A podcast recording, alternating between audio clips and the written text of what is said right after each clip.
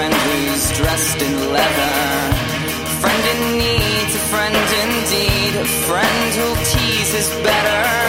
Our thoughts compressed, which makes us blessed and makes for stormy weather.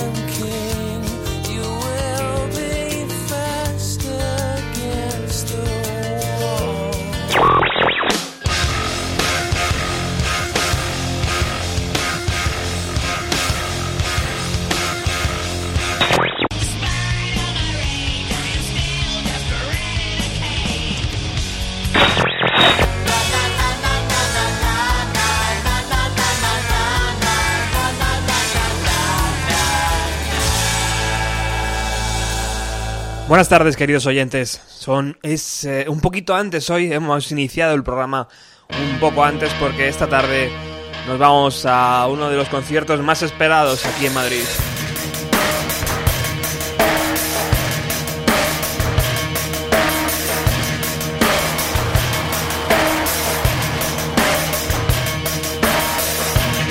Hablamos de la banda Placebo.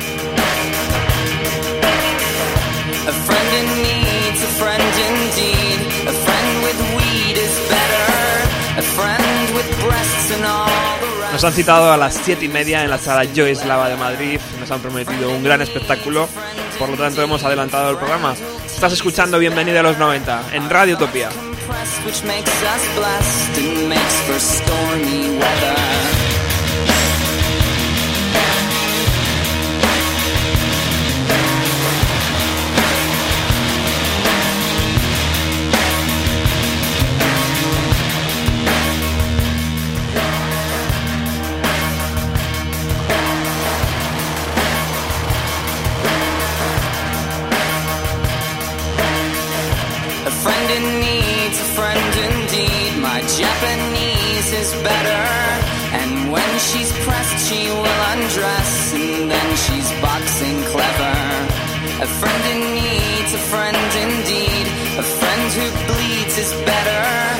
My friend confessed she passed the test. And we will never sever.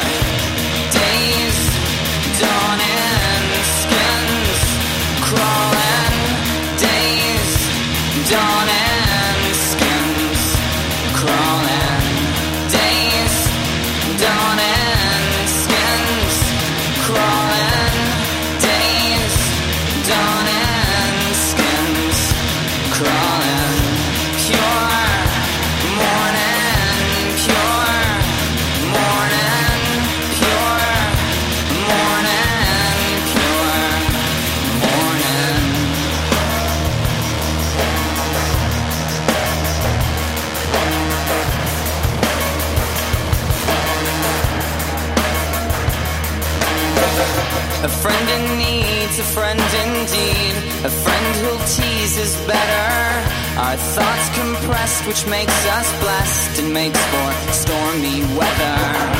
A friend in need's a friend indeed. A friend who bleeds is better. My friend confessed she passed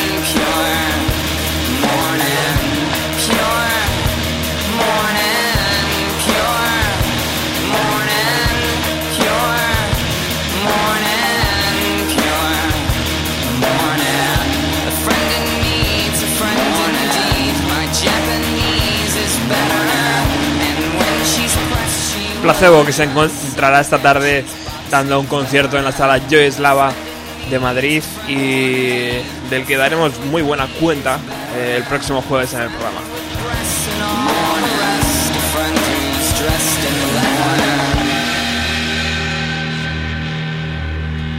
Bueno, hoy recuperamos el formato habitual del programa, lo que es eh, eh, lo que quiere decir que me tenéis a mí en solitario, no hay ningún invitado y y qué mejor que, hacerlo eh, hablando de una figura muy, muy importante en, las, grabaciones, en los discos, en, todo esto que, escuchamos. Siempre hay alguien detrás que es la figura del productor.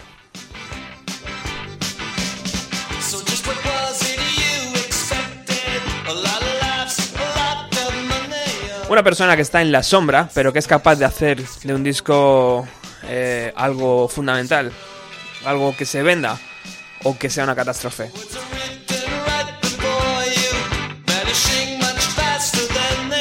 Y es que en los 90 surgió una persona que cambió el rumbo de varias bandas para bien. Hablo de Bats Big, el George Martin de los años 90.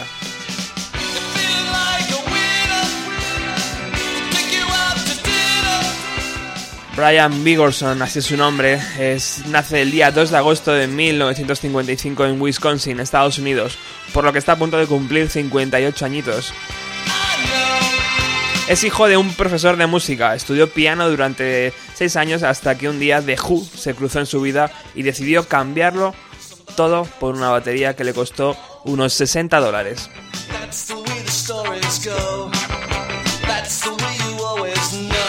Tras acabar los estudios relacionados con la dirección de cine y tras colaborar en piezas musicales en varias películas de serie B, decide meterse de lleno en el mundo de la música.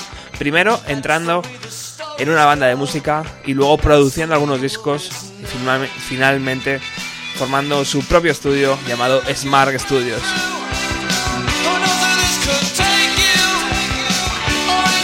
Una de esas primeras bandas se llamaba Spooner, es la que estamos escuchando de fondo, eh, y estaba formada por el guitarrista Doc Edison y Dave Benton en 1974.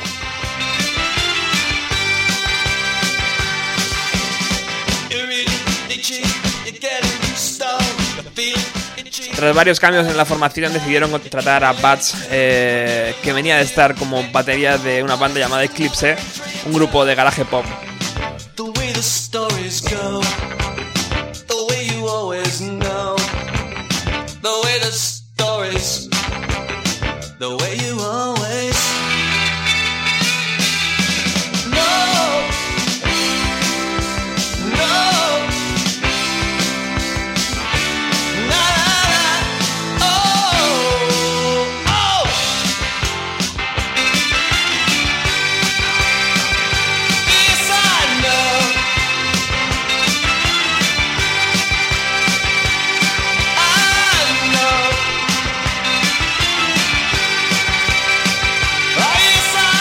Spooner logró un notable éxito en Madison, en su pueblo natal, lo que les llevó a grabar un par de discos antes de separarse a mediados de los años 80.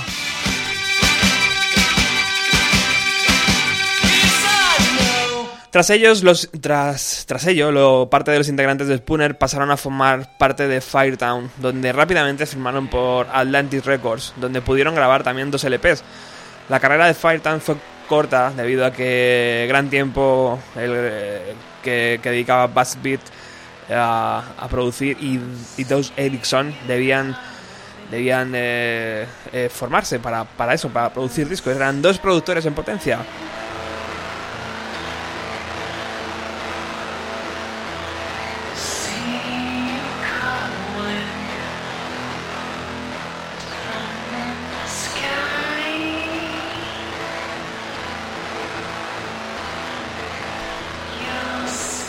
Por eso nuestro hombre, Batsbeat, eh, se pone a producir discos en su pequeño estudio a un coste asequible y recibe una llamada. Esa llamada llega desde Chicago.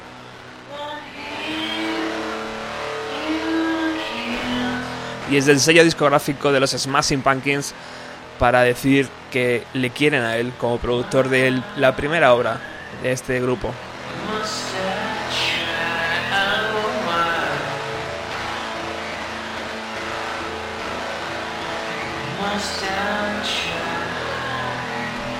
Las sesiones de trabajo comenzaron en diciembre de 1990 en los estudios de Bad Beat Smart Studios y finalizaron en marzo de 1991. Durante esos cuatro meses se grabaron 11, 11 canciones que finalmente vieron la luz bajo el sello de Caroline Records.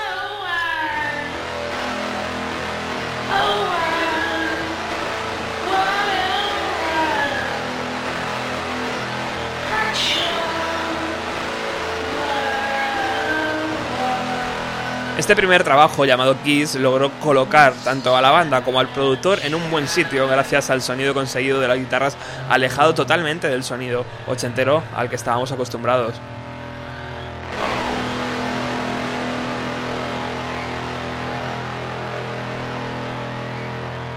Esta es una de las canciones demo que se quedaron fuera, pero que fueron grabadas aquellos días de últimos eh, meses de 90, principios del 91, fueron grabados en aquellas sesiones por los Smashing Pumpkins.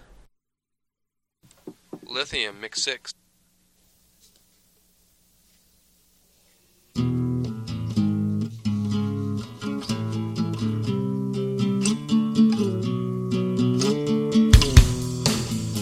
En abril de 1990 Nirvana se encontraba dando forma a lo que iba a ser su segundo disco, con Sub Pop. El sello les sugirió que trabajaran con Bad Beat, ya que había logrado un gran sonido con una banda americana llamada Killdozer.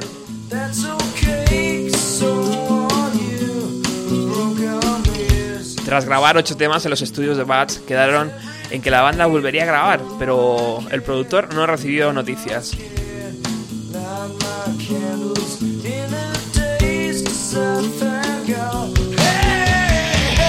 Dos meses después, eh, tras finalizar el primer, la primera producción con los Smashing Pumpkins, recibió la llamada de Geffen Records para que se encargara de la producción del segundo LP de Nirvana.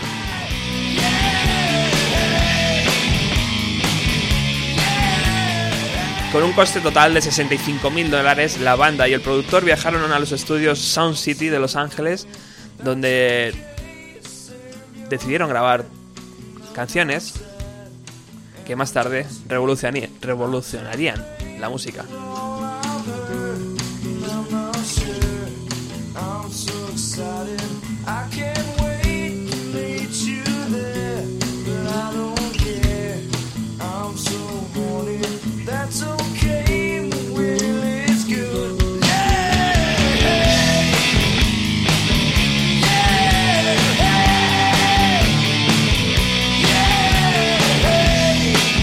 Lo que logró Nevermind ya todo lo sabéis. Eh, y bueno, por recalcar algunas cosas que Bats eh, eh, hacía con Kurt Cobain para, por ejemplo, doblar las voces, cosa que el líder de Nirvana se negaba rotundamente ya que pensaba que era eh, pues algo que no iba con su música, el, productor le decía, no te preocupes, esto, esto lo hacía John Lennon en, en, los discos de los Beatles, cosa que parece que calmaba a Kurt Cobain y accedía a ello.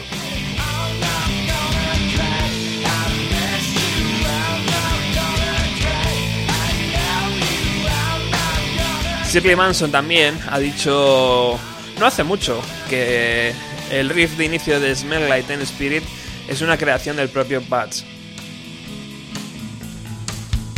Yo no creo, porque él primero no es guitarrista, aunque es un gran músico, y segundo que, bueno, pues eh, si hubiera sido así, eh, se hubiera sabido, ¿no? Aunque bueno, si lo ha dicho Shirley Manson, imaginamos que habrá sido el propio Bats Beat, eh, batería de su banda, el que se lo ha contado.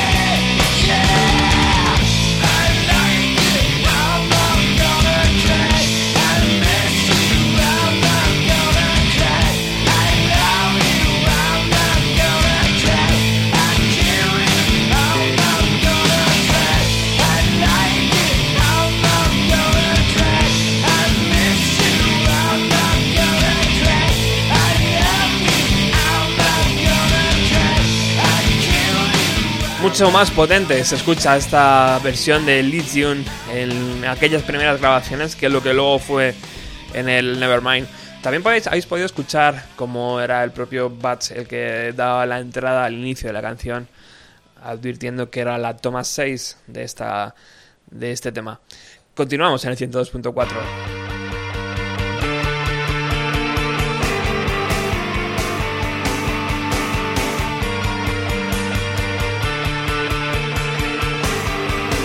Debieron quedar contentos los amigos de Nirvana con el resultado de Nevermind, ya que Sonic Youth llamó al productor un año después para producir el séptimo disco de la banda, bajo el título de Dirty.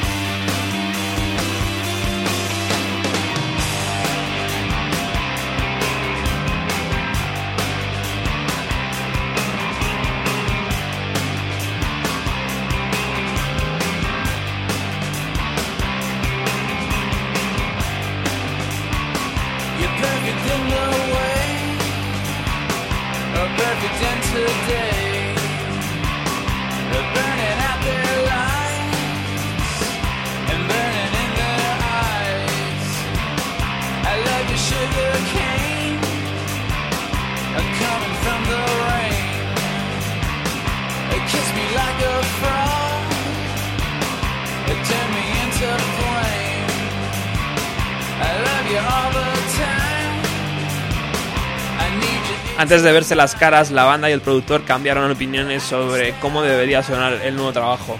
La banda envió varias cintas a Patch y este a su vez le dijo que se centrara en el sonido de sus guitarras. A principios de 1992, el productor viaja a Nueva York y reserva el estudio eh, llamado Magic Shop.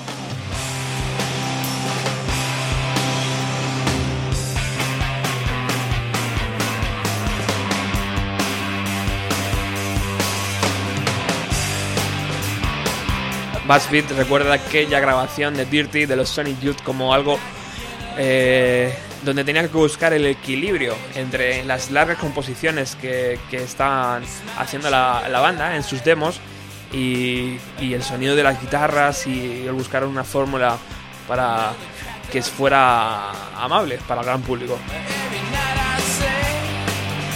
Todo ello sin perder la creatividad y la libertad de los músicos en el estudio.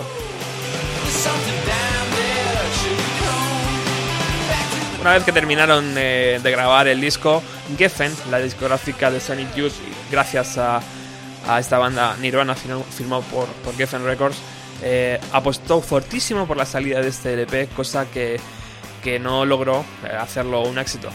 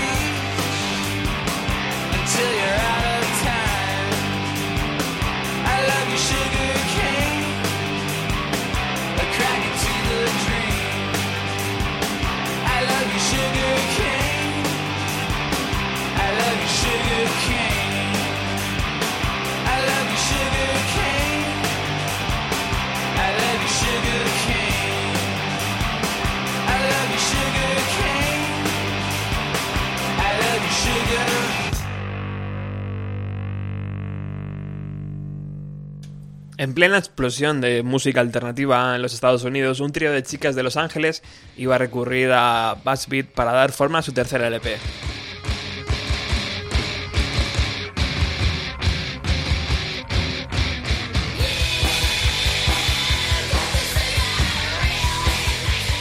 Hablamos de L7. Las chicas terminaron de grabar este disco que apenas dura 40 minutos a principios de 1992 y lograron hacerse un nombre dentro de la escena.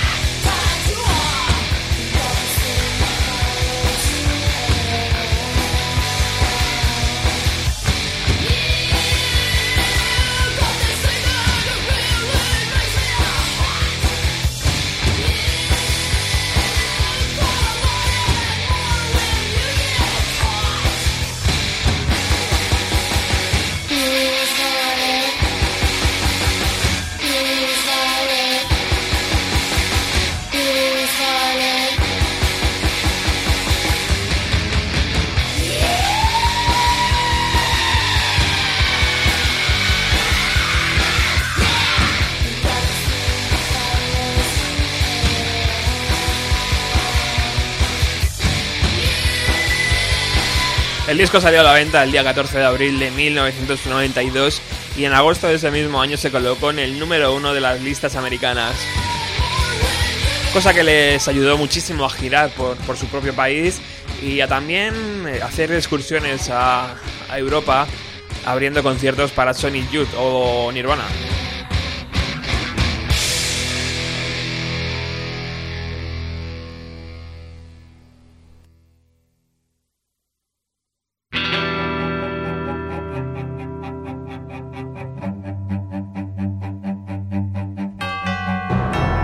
Teléfono no paraba de sonar en las oficinas de Buzzbeat y de nuevo una llamada desde Chicago le hizo trabajar con los Smashing Pumpkins. Pero esta vez se iba a encontrar un trabajo totalmente diferente al que realizó con la banda en su primera obra.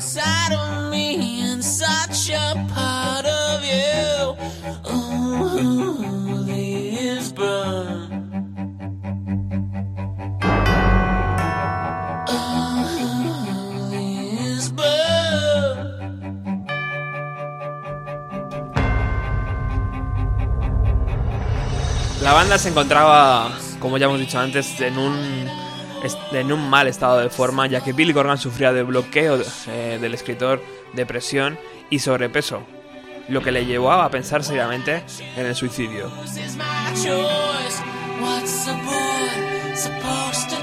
Jimmy Chamberlain, el batería, se metió de lleno en el mundo de la heroína.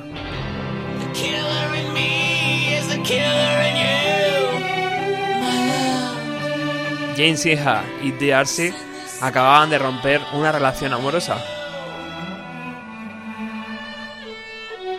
Una relación entre ellos dos, además.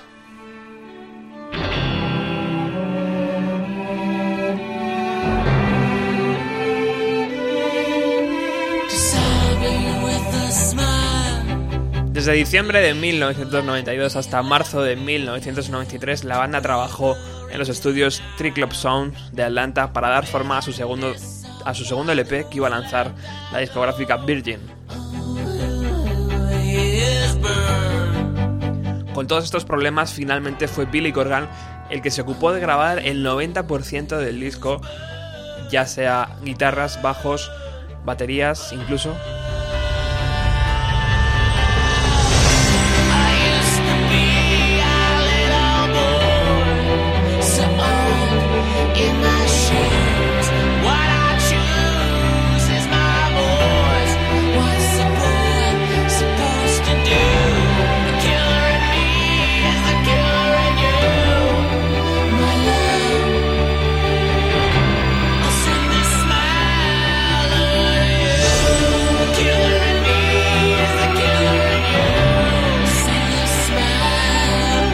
un LP que es fundamental si quieres entender los 90.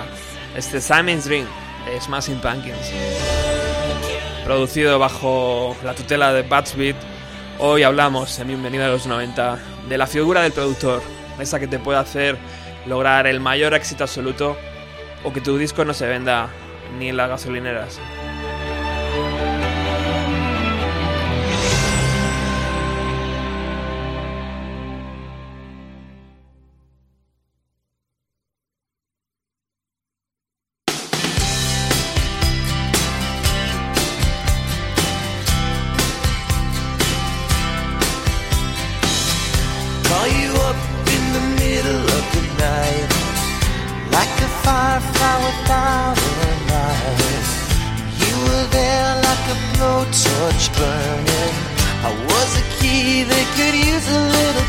1983 en Minnesota se forma Soul Asylum y tras grabar 6 LPs deciden contar con Bass Beat para su séptimo trabajo.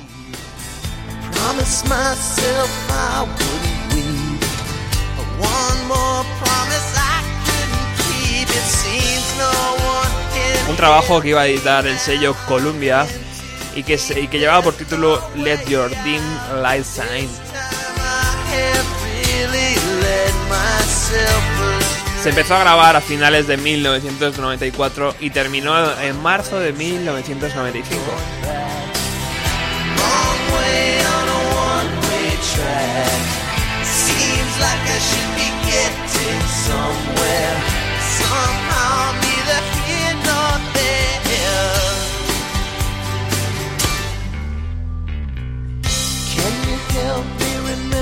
How smile? make it somehow all seem worthwhile. How on earth did I get so jaded? Life's mystery seems so.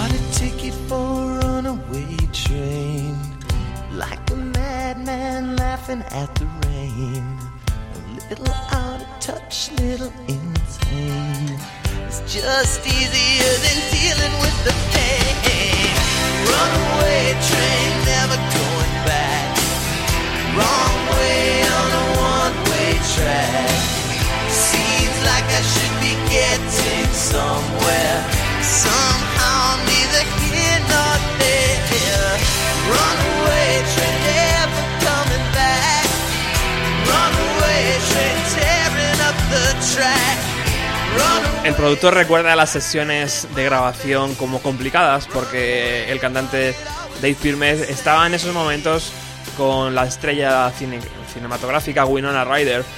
Eh, pero también se alegra, ya que dice que fue una de las mayores eh, producciones con mayor presupuesto que tenía para grabar.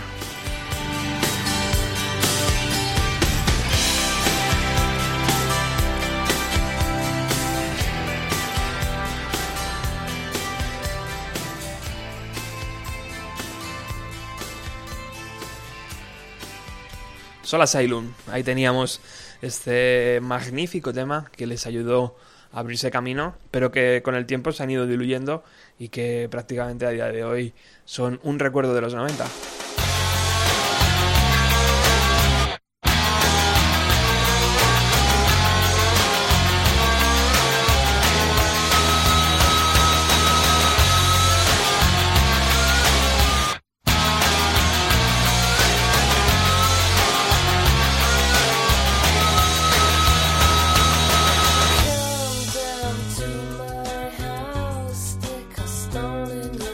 Un cambio se asomaba en la vida de Bats cuando decidió formar una banda con dos amigos suyos, los, que los también productores Steve Marker y Duke Erickson, que ya habían estado en Spooner o Fight Town.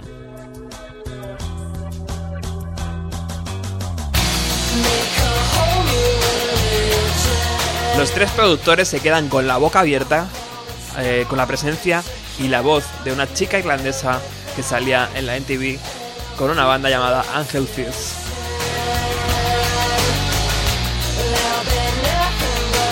Esa chica se llamaba Shirley Manson y con ella se completó el puzzle y se pusieron manos a la obra para dar forma a su primer trabajo.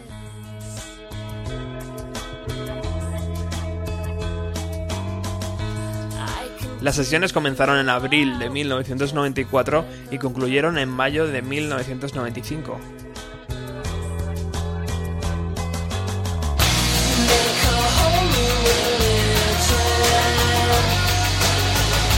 En ese tiempo lograron completar 12 temas que daban forma a un disco debut lleno de singles.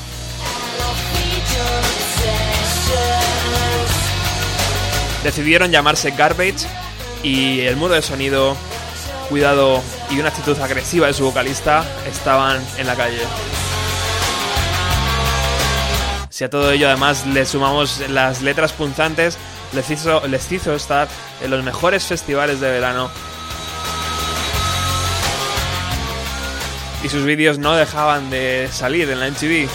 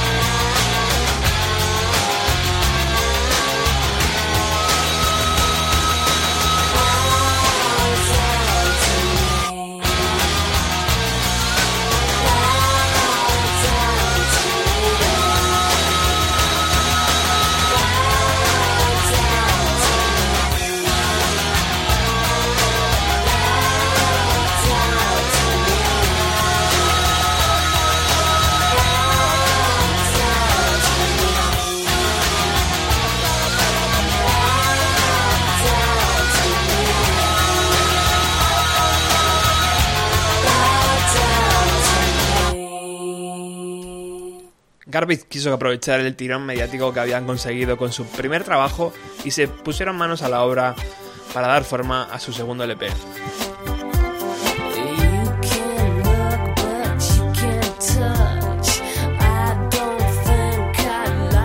Por eso en marzo de 1997 se metieron al estudio y no salieron hasta febrero del 98, dando forma a este segundo trabajo que contaba con este I Think I'm Paranoid como single de presentación.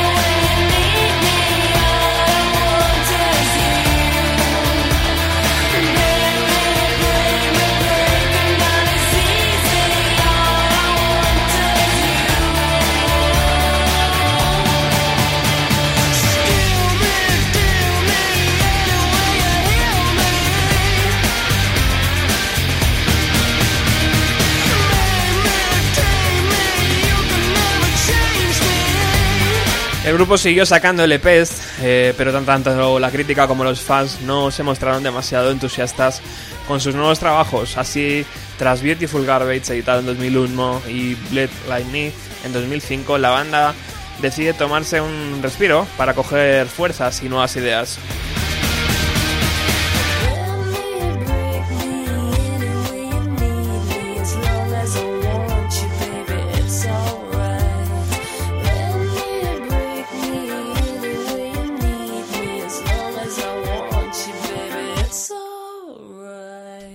Es el momento en el que el músico da el relevo al productor y Bats se encarga de nuevos trabajos produciendo a muchas bandas.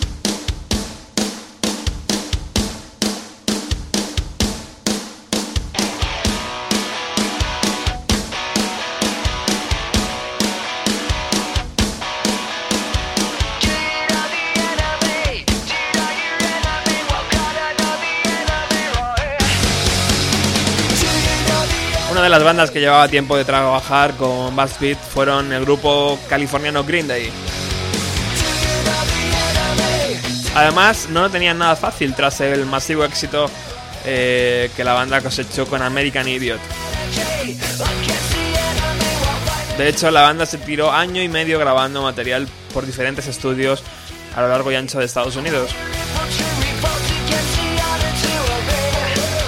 La presión y la autoexigencia del grupo estaban ahogando la creatividad, cosa que el productor supo jugar bien, quitando presión al grupo e intentando que disfrutaran del placer de tocar música.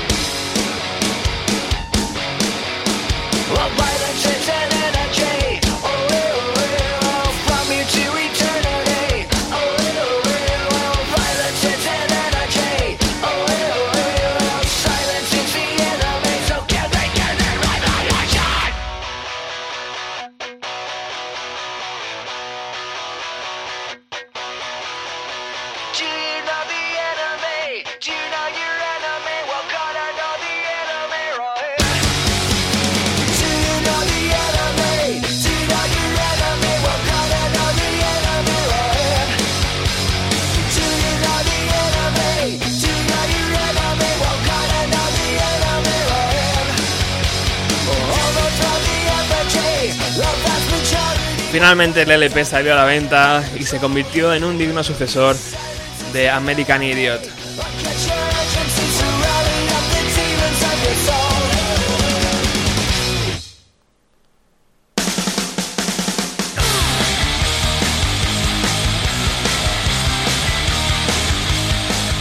Continuamos con The Sadways, la banda inglesa que intenta grabar su segundo LP el día 4 de junio del 2007 en unos estudios situados en Los Ángeles.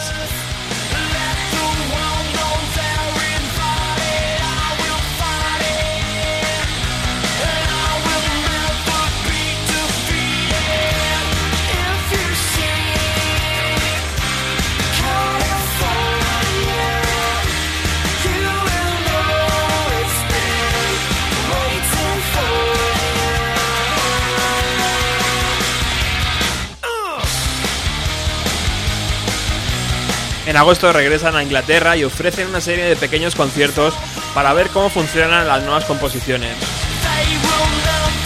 También deciden participar en el Festival de Reading y regresan a Los Ángeles para finalizar la grabación, que se alarga hasta el día 17 de octubre y donde Bad juega el papel de productor fundamental, claro.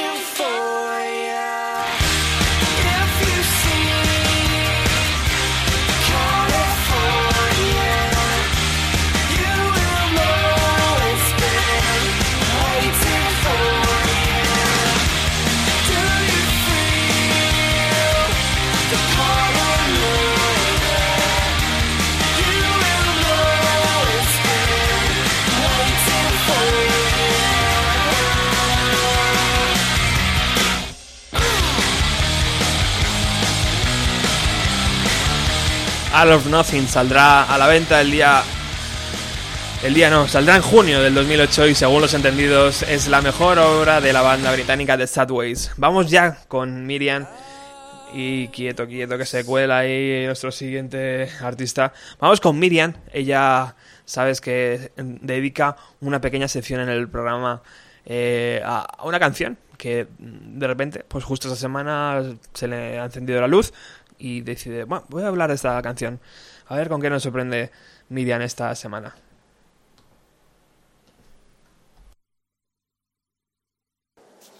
Hola, hoy he decidido arriesgarme un poquito más y poneros una canción, una delicia de canción, titulada Carrick Fergus. Es una canción de folk irlandesa llamada así por la ciudad de Carrickfergus, en County Antrim, en, el norte de Irlanda. Los orígenes de la canción son desconocidos, yo creo que por eso la hace un poquito más, como más misteriosa, que me atraiga, me atraiga más. Es una canción que ha sido interpretada y versionada por innumerables artistas, entre ellos The Dubliners, Brian Ferry, Dominic Bean, Van Morrison, que yo creo que es la, la versión más famosa. Y la que voy a poner yo hoy es la de Joan Baez, que para hablar de esta mujer yo creo que sobran las, las palabras. Nacida el 9 de enero de 1941 en Staten Island, en Nueva York, en Estados Unidos. Es cantante, compositora, cantautora, activista y fue conocida o la llamaban la reina de la canción protesta y bueno, creo que no hace falta hablar más de ella porque ya de por sí su nombre habla por sí solo. Así que os dejo ahí la canción y espero que la disfrutéis.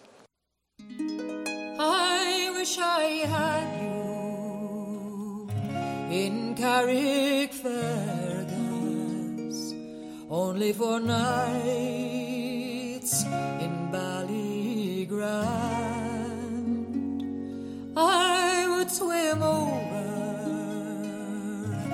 The deepest ocean, the deepest ocean,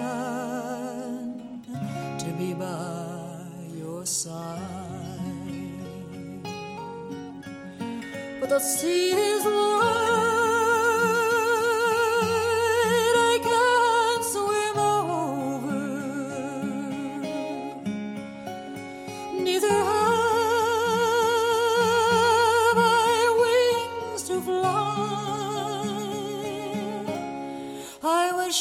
I could find me. A handy boatman to ferry me over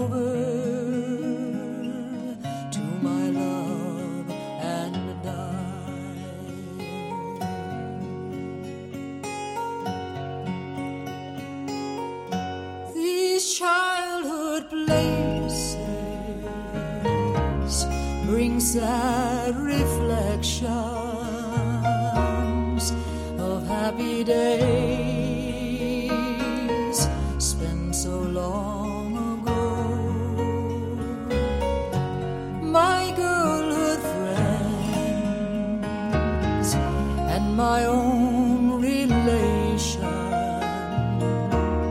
have all passed on like the melting snow.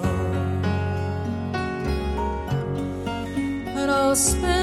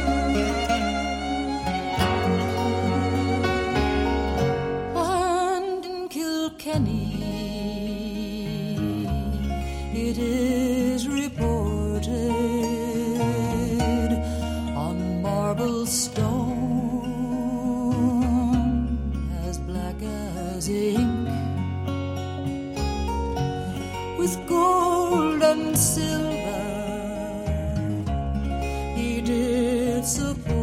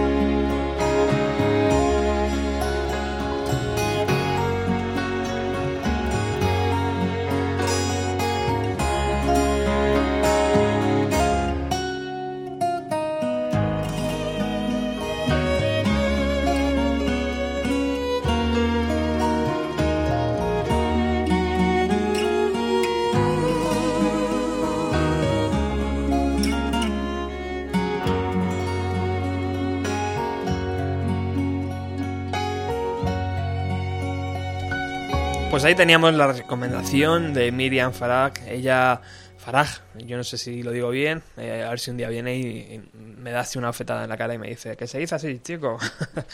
Eh, la recomendación de Miriam, que como sabéis, todas las semanas tiene un pequeño espacio en Bienvenido a los 90 y para mí es un placer que esté aquí.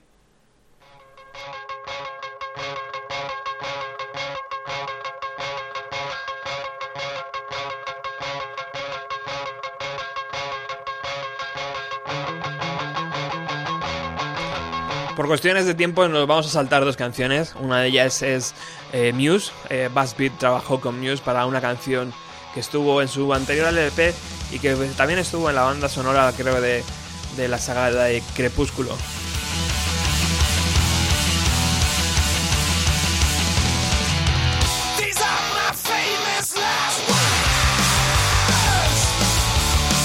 también nos vamos a saltar una canción con eh, Jimmy Edgar, eh, porque bueno, tampoco tenemos tiempo.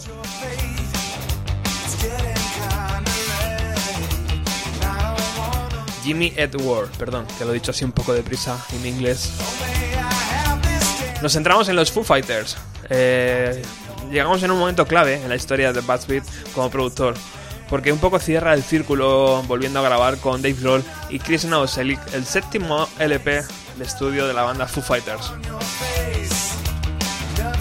No trabajaban juntos desde la grabación de Nevermind. Además, para esta producción, Dave quiso recuperar el viejo método de grabar analógicamente los instrumentos, alejándose de todos los programas informáticos que hoy en día se utilizan en las, en las producciones para redondear el sonido. La idea, según el propio Grohl, era buscar la imperfección humana dentro de las canciones.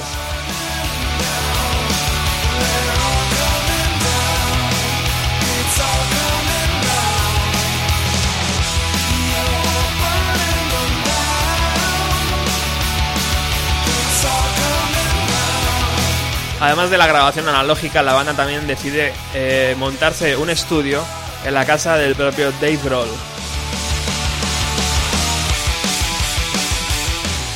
Y en esa casa deciden grabar de la, de la primera hasta la última canción rodeados de familia, de niños, de barbacoa, de piscina y de todo.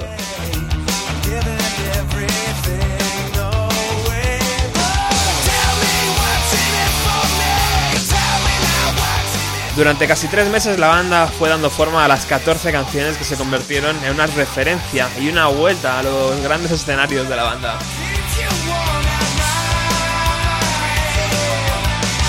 Todo ello está claro con las grandes composiciones que Dave Grohl nos tiene acostumbrados. Además todo ello quedó registrado en un DVD, en un documental y hay un momento que a mí me encanta y que refleja muy bien lo que es un productor. Eh, es el momento en que, se suben a los coches. Eh, se, suben al coche de Dave Roll, al coche de batería creo que es, e incluso al coche de Bad para escuchar la mezcla del disco. Lo llevan en un CD y lo meten en el, en el equipo del coche para ver cómo suena.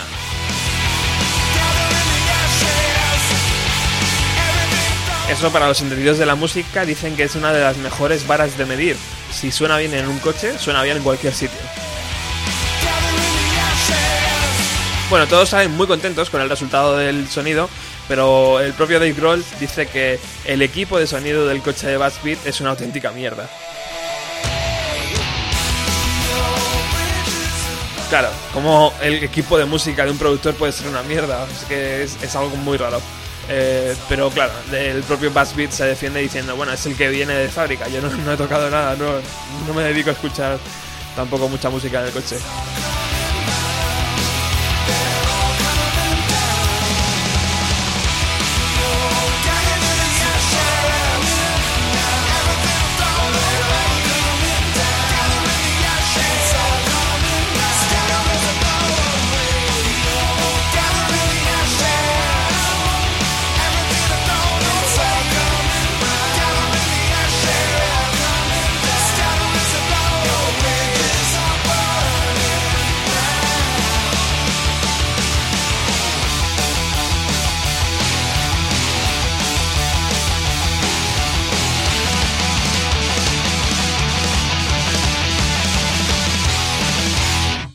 Lo que está claro es que con este LP los Foo Fighters eh, volvieron otra vez a estar en la palestra y les ha servido, pues como vamos, como un ejemplo perfecto de cómo se puede grabar analógicamente un disco sin la ayuda de todo el Pro Tools y toda esta ayuda informática.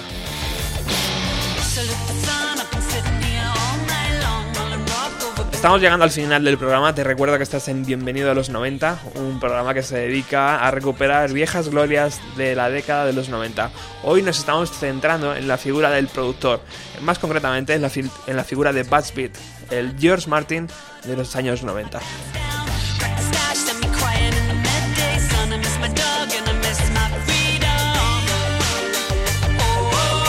También te recordamos que hoy hemos, eh, hemos venido un poquito antes porque nos vamos corriendo al concierto de Placebo que se va a celebrar en la Joy Slava de Madrid.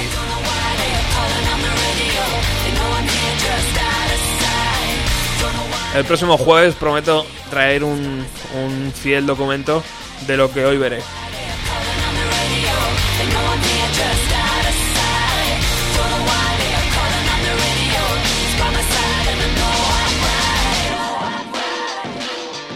Y también os recomiendo fielmente, eh, fergosamente, como se diga, este sábado en el, en el Perro, en la sala El Perro eh, de Madrid, eh, un grupo de Barcelona que ya ha pasado por nuestro programa llamado Deep Brothers eh, tocan. Y desde luego va a ser un momento muy, muy chulo porque es una banda tremenda, ellos son de Barcelona por lo tanto no suelen estar en Madrid mucho.